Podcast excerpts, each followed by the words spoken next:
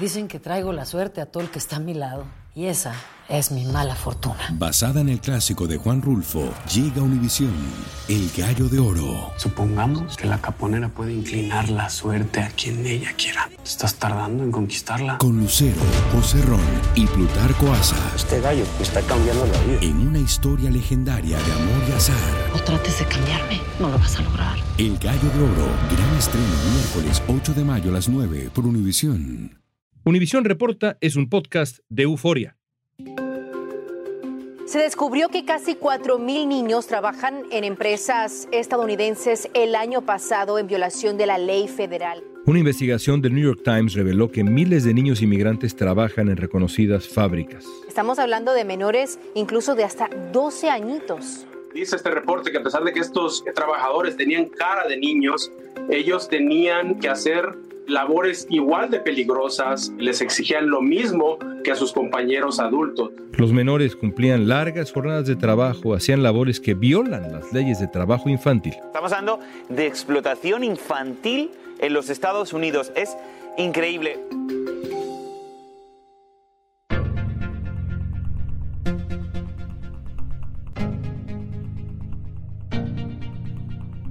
Kevin Chávez es abogado. Es miembro de la Asociación Americana de Abogados de Inmigración y ha sido asesor de los consulados de Guatemala, México, El Salvador y Perú en Estados Unidos. Hoy nos va a ayudar a entender qué leyes están violando las empresas que explotan a los niños. ¿Qué pueden hacer quienes atraviesan una situación como esa y de qué tamaño es el daño que le están causando a los menores?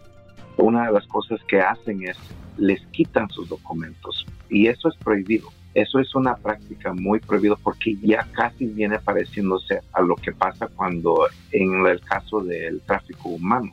Soy León Krause, esto es Univisión Reporta.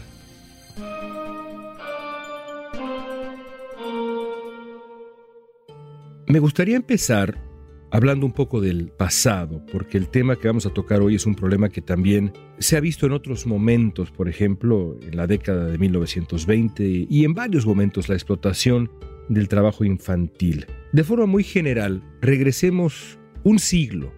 ¿Qué pasó en aquel entonces? ¿Qué leyes salieron como respuesta a aquel momento? Hubo unos movimientos bien fuertes de proteger a niños, porque hace un siglo muchos niños estaban trabajando en la industria de los textiles con máquinas peligrosas. La edad promedio era de 9 a 12 años de edad. Un fotógrafo hizo como un reportaje en esa época, tomando fotos blanco y negro, donde investigando qué estaba pasando, creo que había fotos de niños con las manos heridas, accidentados. Y entonces como resultado de eso empezaron un movimiento de proteger a los niños a través de leyes al nivel federal por el Departamento de Labor. Y eran mayormente en industrias muy peligrosas. Y los niños trabajaban más de 12 horas, y había un movimiento bien fuerte en ese entonces, coincidió con el movimiento de los sindicatos también, porque habían abusos laborales con adultos. Y creo que el inmigrante de esa época eran muchos inmigrantes irlandeses. Había una hostilidad contra los europeos nuevos que estaban entrando en ese entonces. Pero a raíz de eso hubieron muchas leyes promulgadas y todo a nivel federal. Entonces empezaron las leyes de protección del sueldo mínimo, seguridad, muchas cosas como raíz de eso salieron y fueron codificadas, creo que en la época del presidente Roosevelt. Hemos regresado un siglo.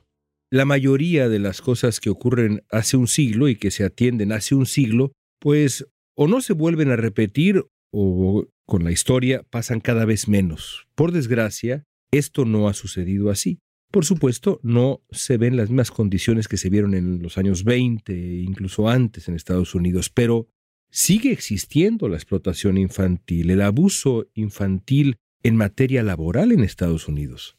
Desafortunadamente sí, y hay un nuevo grupo de inmigrantes ahora. Ya no están viniendo a Nueva York de Irlanda, Alemania, de Europa, sino que ahora pues están viniendo de Latinoamérica. Y desafortunadamente ahora con que hay muchos que están entrando y que pues el gobierno está tratando de, ver lo que hace. Como resultado ahorita está pasando que creo que el blanco más grande es con los inmigrantes y no se diga los niños. En mi práctica, yo atiendo casos de abusos laborales, pero mayormente con adultos. Robo de salario, que no les pagan el overtime, accidentes laborales. Pero la última vez que yo vi un caso involucrando a un menor, quizá lo estoy hablando hace 14 años en una oficina de un ex jefe. Y no era tan joven, era un muchacho creo que de 16 años que se lastimó en un car wash. Pero ahora los reportajes que se dieron hace unas semanas atrás de que están trabajando en las industrias de empacamiento de carne, es impresionante ver que, como usted dijo, hemos regresado, hemos retrocedido el reloj, estamos otra vez viendo eso increíble en un país tan desarrollado como este. Me parece asombroso que empresas tan grandes como Ford y Walmart estén eh, supuestamente realizando este tipo de labor con los menores de edad. Hay un caso en específico que ha disparado las alarmas. Se trata de más de 100 niños que limpiaban la sangre de animales de los pisos en una procesadora de carne. Además de la investigación del New York Times que reveló la explotación de miles de menores, el Departamento del Trabajo anunció que la compañía Packer Sanitation Services empleó al menos a 102 niños para trabajo nocturno en sus instalaciones de procesamiento de carne ubicadas en ocho estados. 102 niños de entre 13 y 17 años que se encargaban de limpiar eh, plantas procesadoras de carne. En particular, ellos trapeaban pisos llenos de sangre o usaban mangueras o usaban palas para recoger restos de animales. El hallazgo fue el resultado de una investigación federal que comenzó a raíz de una serie de denuncias sobre el empleo de menores en las plantas de Minnesota y Nebraska. La carne que todos nosotros consumimos, pues en las noches, estos 102 adolescentes, varios de ellos centroamericanos recién llegados a este país, se encargaban de hacer toda esta limpieza. Trabajan estos chicos migrantes hispanos en su enorme mayoría, si no es que su totalidad, pero en su enorme mayoría, trabajan en, además, empleos muy demandantes, muy peligrosos. Sí, son trabajos donde quizá hay muy poca protección. Si hay muy poca protección con el trabajador inmigrante adulto, que se ve semanalmente, hay accidentes en todo el país, imagínese ahora mucho más con un niño, un adolescente que no tiene experiencia, quizá con la ilusión de trabajar y al parecer lo que ganan es obviamente mucho más de lo que ganaran ellos en su país, pero aún así estas industrias son peligrosas, trabajando con máquinas, contaminación. Las leyes federales hacen una distinción entre leyes agrícolas de trabajadores de jóvenes y, y trabajos no agrícolas como estos.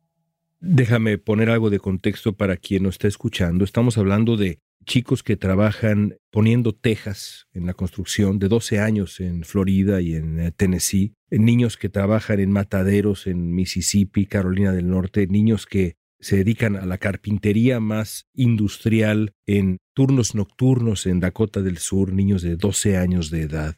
Ese tipo de trabajos. ¿Qué leyes de trabajo están violando las compañías que ponen a estos niños de estas edades a trabajar?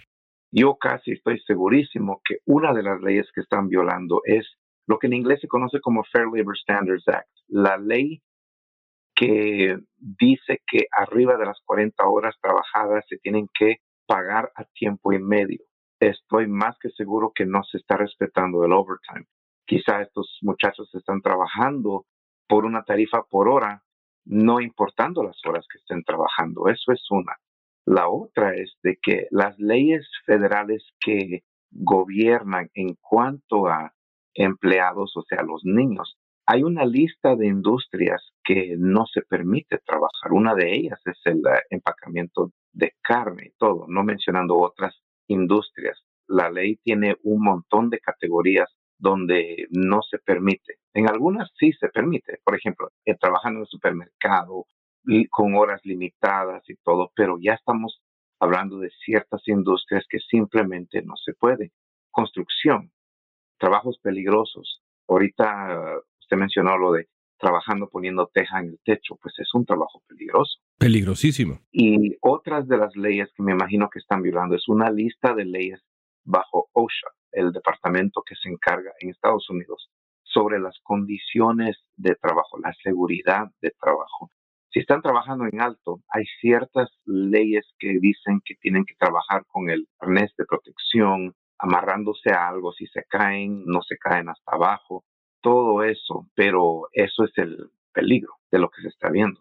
Por un lado, se viola la ley o las leyes al tener a niños trabajando, pero por otro, también se les somete a, abusos y ahí están documentados casos, por ejemplo, de trabajos forzados.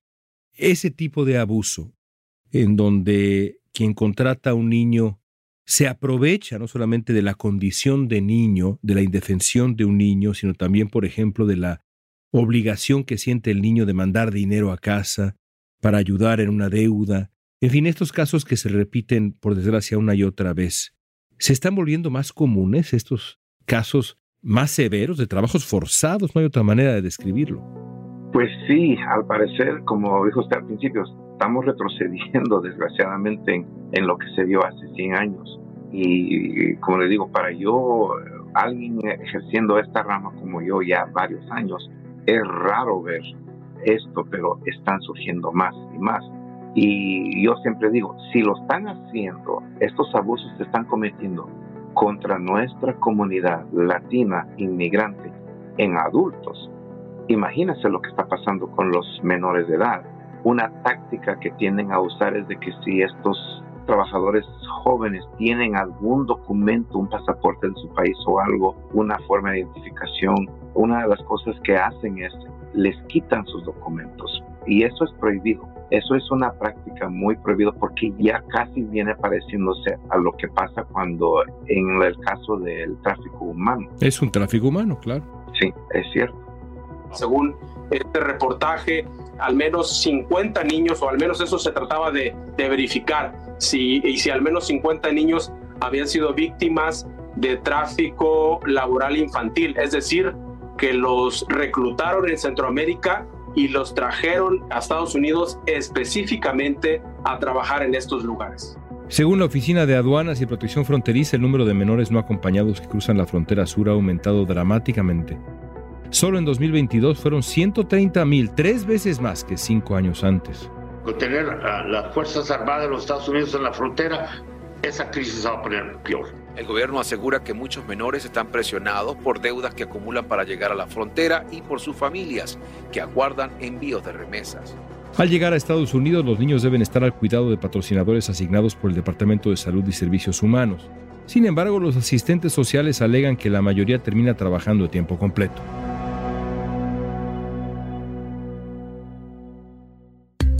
Al volver vamos a analizar los daños que están sufriendo los niños explotados por estas empresas.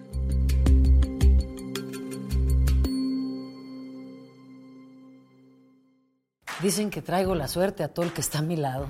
Y esa es mi mala fortuna. Basada en el clásico de Juan Rulfo, llega Univisión, El Gallo de Oro. Supongamos que la caponera puede inclinar la suerte a quien ella quiera. ¿Estás tardando en conquistarla? Con Lucero, José Ron y Plutarco Asa. Este gallo está cambiando la vida. En una historia legendaria de amor y azar. No trates de cambiarme, no lo vas a lograr. El Gallo de Oro, gran estreno miércoles 8 de mayo a las 9 por Univisión. Estamos platicando con el abogado Kevin Chávez sobre la explotación laboral infantil. Actualmente hay más de 600 investigaciones y muchos de los afectados son menores inmigrantes que llegaron solos a la frontera. Según reportan los inspectores federales, ellos decían se quedaban dormidos en la clase o incluso habían abandonado sus estudios. Una situación bastante difícil. Hablemos precisamente del daño que le ocurre a un niño que enfrenta una condición así. No eres psicólogo, no eres sociólogo, pero conoces a fondo el daño que puede ocurrir con un trabajador incluso adulto. Estos niños, por ejemplo, desisten de ir a la escuela, se debilitan, enferman, en algunos casos. ¿Qué tan graves son los daños que pueden enfrentar niños que viven la infancia en condiciones como esta? Además, por supuesto, hay que sumar el hecho de que muchos de ellos están lejos de la familia, están solos incluso. Sí, esto es mucho en cuanto a no solo lo físico especialmente, puede haber repercusiones a largo plazo. Como mencionó usted ahorita, los dolores de espalda, el trabajo que se hace, eso llega a largo plazo a ser un problema cuando ya están estos trabajadores en sus 20, 30. años, ya quizá tienen el cuerpo, ya está, tienen un desgaste.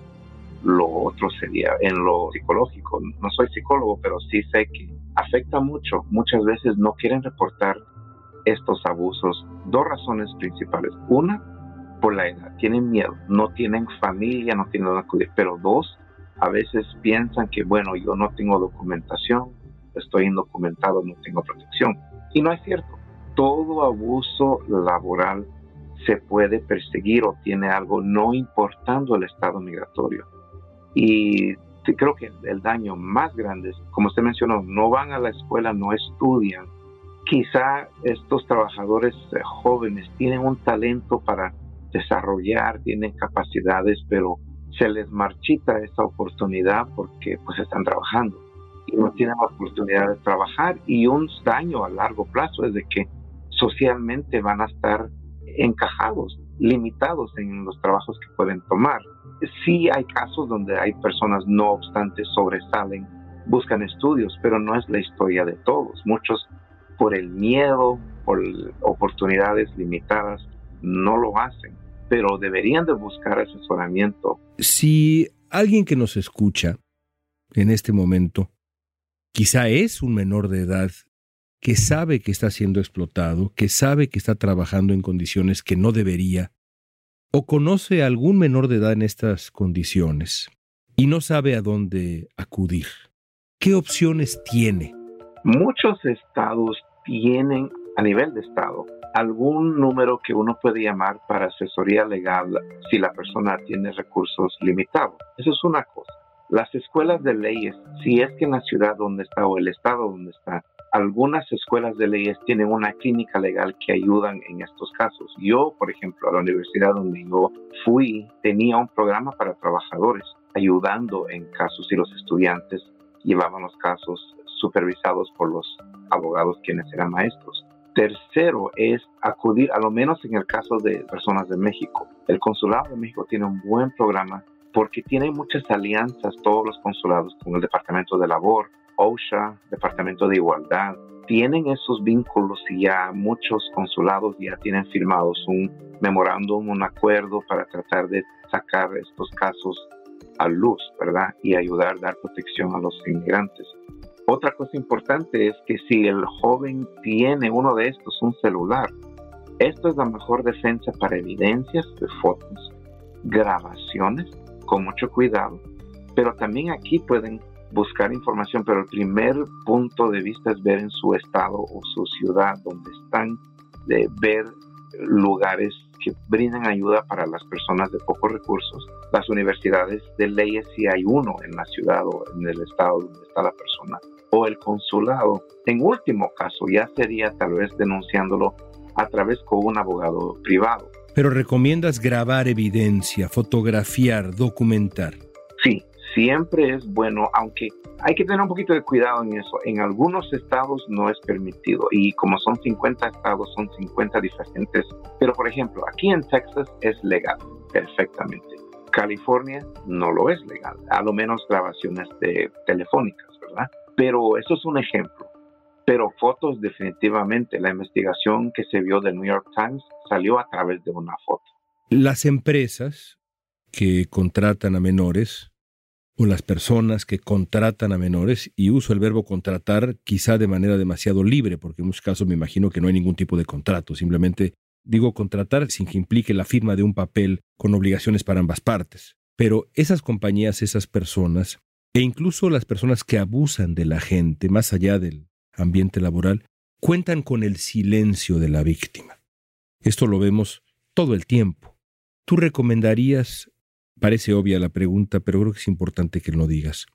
¿Recomendarías entonces a quien sufre esto o está viendo un abuso como estos hablar, denunciar? Sí, claro que sí, porque al no hacerlo va a continuar y va a empeorar la situación y solo es darle gasolina a estas empresas a seguir haciendo lo que están haciendo o agarrando más malas ideas, de decir, bueno, si ahora pudimos en esto y esto, ahora tratemos de hacer esto y lo otro. Entonces sí, es muy aconsejable y si usted tiene miedo a hacerlo, si alguien me escucha y tal vez tiene, pero usted le dan tiempo de juntarse con amigos, ¿verdad? Tiene un día de descanso. Háblele a su amigo y que su amigo sea el que esté afuera a buscar los números o los recursos para reportar esto.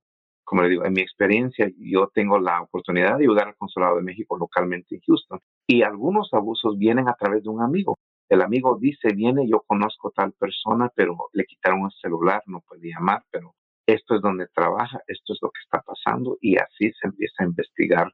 Pero es muy importante hablar. Al no hablar o al no hacer valer sus derechos, van a seguir abusando de sus derechos y le va a dar más fuerza para estos empresarios a seguir abusando de los trabajadores y va a seguir esto para peor. Es mejor que hablen. Ahora estamos en una época donde muchos pues no se dejan, hablan, hacen valer sus derechos. Entonces, si lo vemos en diferentes grupos, diferentes asuntos, ¿por qué no en nuestra comunidad hispana, especialmente la comunidad latina trabajadora menores de edad? Las empresas denunciadas por la investigación del New York Times debían recibir sanciones del gobierno. Estamos hablando de multas de aproximadamente 15 mil dólares para estas empresas y hay muchos quienes dicen, bueno, eso, eso no es dinero para estas empresas, no es suficiente para disuadirlos. Pero las compañías involucradas alegaron que la contratación de menores fue hecha por un tercero. Finalmente, las contratistas fueron multadas. El, el Departamento del Trabajo multó al contratista, al que hace la limpieza de estas plantas, y se resolvió este caso con una multa de 1.5 millones de dólares, es decir, se sancionó con 15 mil dólares por cada menor que estaba trabajando en estas plantas. El secretario del Departamento del Trabajo dijo en un comunicado, demasiadas veces las compañías miran a otra parte y dicen que su agencia de personal o su contratista o surtidor son responsables. Aquí todo el humano tiene responsabilidad.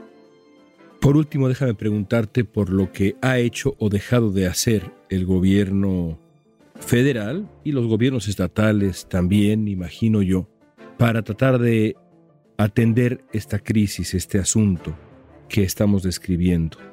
¿Ha hecho lo suficiente el gobierno federal? ¿Han hecho lo suficiente los gobiernos estatales para remediar esta crisis inadmisible cuando estamos en el 2023? ¿O todavía falta un mayor esfuerzo? Falta un mayor esfuerzo por la razón de que un problema que se vio hace muchos años atrás, cuando era la época de la administración de Obama. Por una parte dijeron si queremos perseguir estos abusos y más, pero con la otra mano les cortaron el presupuesto a estas agencias. Entonces, estas agencias tenían más trabajo que hacer con menos recursos y menos personal. Entonces, falta mucho porque el gobierno federal establece un mínimo de leyes, un estándar que no se puede bajar de eso. Por ejemplo, el sueldo mínimo en este momento, a partir de esta grabación, es 7 dólares con 25 centavos por hora. Pero cada estado está libre de ofrecer o dar más protecciones si quieren. Hay un estado para el norte, no sé si es y el sueldo mínimo es 8 dólares. Pero eso es, el gobierno federal establece un mínimo. Los estados pueden dar más, o como Texas, no dan más de lo que da el, gobierno federal, se quedaron igual, pero no pueden cortar o dar menos protecciones que el gobierno federal.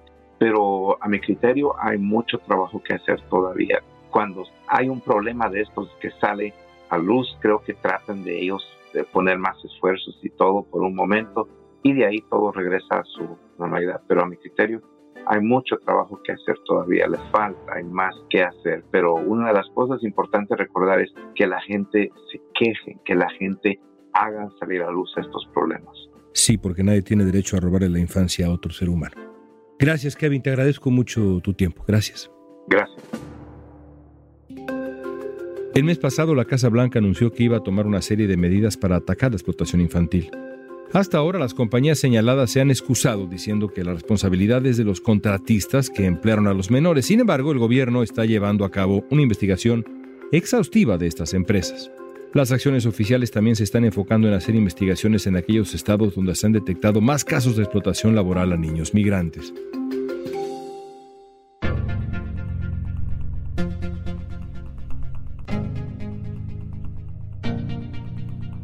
Esta pregunta es para ti. ¿Qué sientes al escuchar las historias de la explotación infantil en pleno siglo XXI? Usa la etiqueta Univisión Reporta en redes sociales. Danos tu opinión en Facebook, Instagram, Twitter o TikTok. Escuchaste Univisión Reporta. Si te gustó este episodio, síguenos y compártelo con otros. En la producción ejecutiva, Olivia Liendo. Producción de contenido, Milis Supan. Asistencia de producción, Natalia López y Waleska Mansi. Booking, Soía González. Música original de Carlos Jorge García, Luis Daniel González y Jorge González. Soy León Krause, gracias por escuchar Univisión Reporta.